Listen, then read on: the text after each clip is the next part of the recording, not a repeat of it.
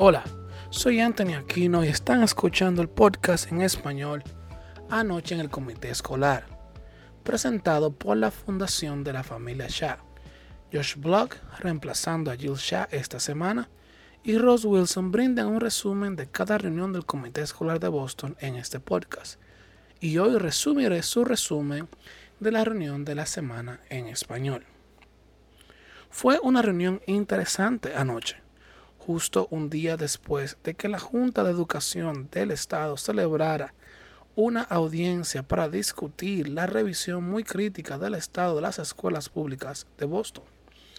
Y tal vez hubiera esperado anoche escuchar algún sentido de reconocimiento de los líderes del distrito sobre las fallas del distrito y el difícil trabajo que tienen adelante. Pero eso no fue lo que escuchamos de la superintendente y su equipo anoche. Vimos a los líderes del distrito protegiendo a las personas por encima de la institución, defendiendo su historial y convirtiendo el informe en algo positivo. Este es un momento para la reflexión y la introspección, pero anoche vimos intentos de res atar importancia a los graves problemas planteados por el Estado en su revisión.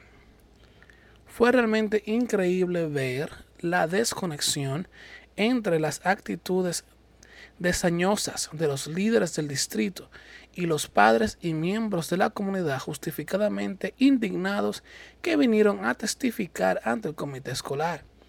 Y eso nos lleva al segundo gran tema de anoche, el papel del comité escolar en el gobierno de las escuelas públicas de Boston.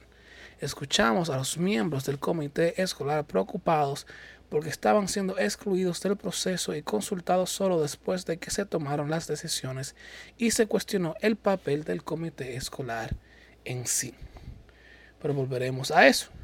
La reunión comenzó como siempre con el informe de la superintendente y lamentablemente ese informe comenzó con una reflexión sobre el trágico tiroteo en las escuelas primarias de Rob en Texas que mató a 19 niños y dos maestros.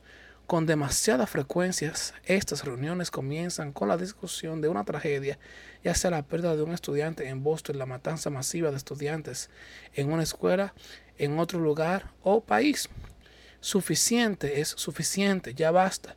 Nuestros pensamientos están con todas las familias de Texas y nos unimos al coro de personas de todo el país para pedir a los líderes políticos de nuestra nación que actúen.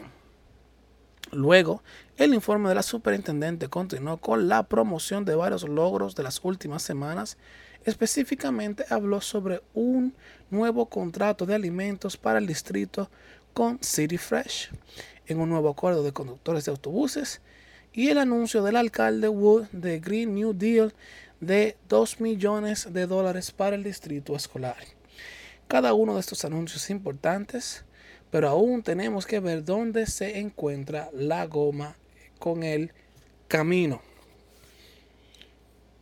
Es un gran problema que City Fresh gane el contrato del distrito. City Fresh es una excelente empresa local de Roxbury con un liderazgo maravilloso, pero es importante entender que esto es para comida de verano y para comida que no son parte de My Way Café. Sería bueno saber del alcalde cómo sería el futuro de esta asociación y si City Fresh desempeñará un papel en lugar de My Way Café. Con respecto al Green New Deal, existe la promesa de un plan de maestros de instalación de en dos años. Es difícil celebrar algo que aún no sabemos cuál será el impacto en nuestras escuelas. 2 mil millones de dólares es genial, pero tenemos 125 escuelas y cada nueva escuela cuesta 100 millones o más. En el contrato con los conductores de autobús, aún no lo hemos visto. Debe presentarse el comité escolar. Será importante comprender cómo conducirá un mejor desempeño a tiempo para nuestros estudiantes. Había medidas de rendición de cuentas en el contrato anterior del distrito y Transdev no usaban con frecuencia. Por lo que será interesante ver si agregar más lenguajes acerca de rendir más cuentas en el contrato futuro, que la realidad se traduce en más eh, responsabilidad y transparencia. A continuación, luego la superintendente se lo entregó al superintendente académico adjunto, Drew Eshelson, para discutir la revisión del estado del distrito y lo que siguió fue una presentación de un distrito escolar que prácticamente no se parecía en nada al distrito descrito en el informe estatal de 190 páginas. El doctor Eshelson pasó la mayor parte del tiempo hablando de todas las cosas positivas del informe y llegó a decir que son un modelo nacional en muchas de estas áreas. Trató de abdicar a sí mismo y a la superintendente de la responsabilidad sobre la que se está hablando en este informe y minimizó los desafíos planteados en el dicho informe diciendo que no está de acuerdo con muchas de estas afirmaciones. Un ejemplo es cuando el doctor Eshelson dijo que no estaba de acuerdo con la afirmación del Estado de que el Distrito Escolar de Boston carece de un plan maestro de instalaciones. Pero esto es solo una declaración de hecho. No existe un plan maestro de instalaciones. Eso se ha planteado reunión tras reunión. Los miembros del comité escolar y la superintendente misma han hablado sobre la necesidad de un plan maestro de instalaciones. Es desconcertante cómo el doctor Eshelson puede sugerir que esto no es exacto. Y toda la presentación siguió así, restando importancia y minimizando las críticas válidas mientras celebraba el distrito de Boston por las exitosas autoproclamaciones de las cosas que han hecho francamente en este presente. La estación de anoche fue un ejemplo perfecto de los temas claves planteados en el informe estatal. Un distrito escolar que tergiversa los hechos y los datos, que descuida las necesidades graves de sus estudiantes y que defiende a las personas por encima de la institución.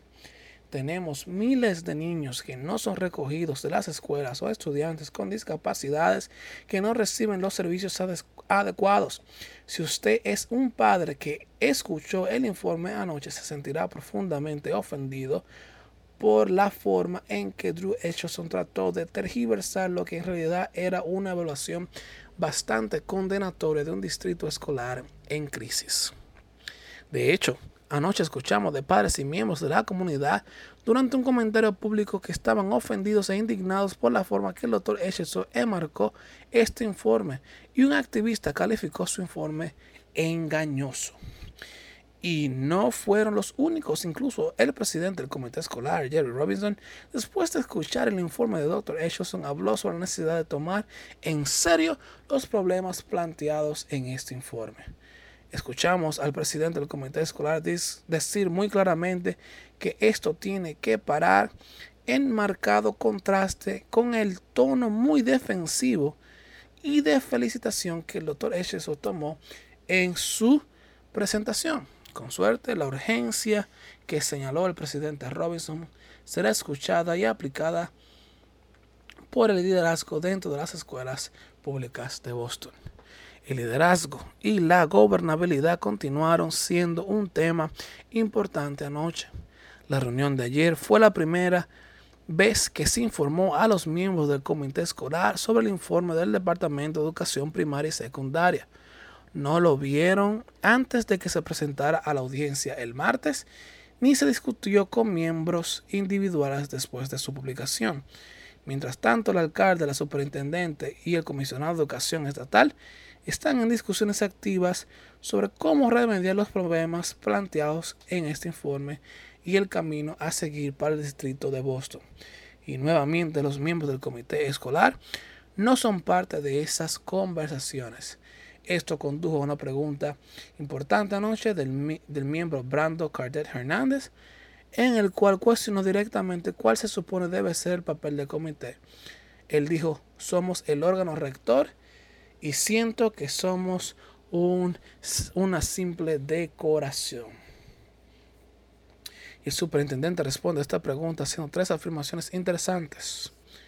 Primero, dice que este es un convenio desde y desde el principio y del el distrito de Boston y que ella es la representante del distrito en ese proceso. Menciona esta en contacto con el presidente Robinson, pero por supuesto la propia superintendente de una empleada del comité escolar no es un miembro del comité escolar y está claro que no se consultó con los demás miembros del comité.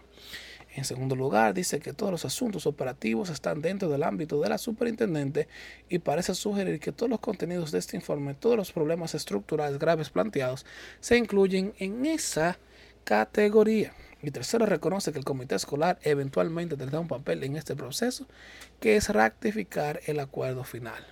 Excepto tal vez no, porque unos minutos más tarde vuelve a aclarar este punto y dice que en realidad no está segura de si quiere un voto, pero lo descubrirá y al menos habrá una discusión. Entonces, tal vez no un voto, pero al menos habrá una discusión sobre el acuerdo después de que la decisión ha sido tomada. La reunión pasó a comentarios del público y luego hubo cuatro informes. Los primeros dos puntos de acción fueron un voto unánime para abstenerse de unirse al plan de elección de las escuelas de Massachusetts y un voto unánime para reducir la cantidad de días escolares en Up Academy de 185 a 180 días. El siguiente informe fue sobre los planes de aprendizaje de verano.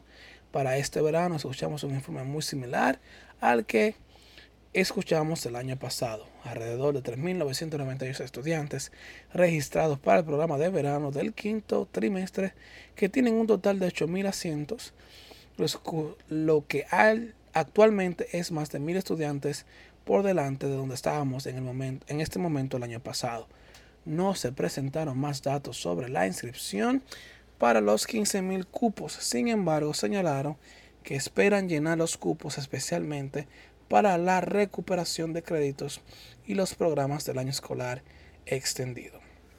El año pasado escuchábamos mucho sobre los planes para el verano y luego una carta, parte de las vacantes quedaron vacías. Es bueno que el distrito tenga más programas y más vacantes y estamos viendo grandes aumentos de inscripción en comparación con el año pasado. Esperamos que cada asiento se llene este año. El informe final de anoche fue una actualización sobre la búsqueda de un nuevo superintendente de la copresidenta del comité de búsquedas, Pan Ediner. Escuchamos que hubo un total de 34 solicitantes, que es mayor que la de los 15 solicitantes para el puesto vacante de la superintendente en el condado de Orange, Florida. Los 12 solicitantes para el puesto vacante de superintendentes en Dallas y en otros estados más. Se arrojó un informe anteriormente que había solicitado para fecha límite para este puesto vacante en Boston.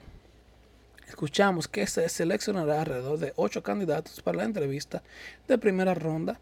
La próxima semana la entrevista de segunda ronda será la semana subsiguiente.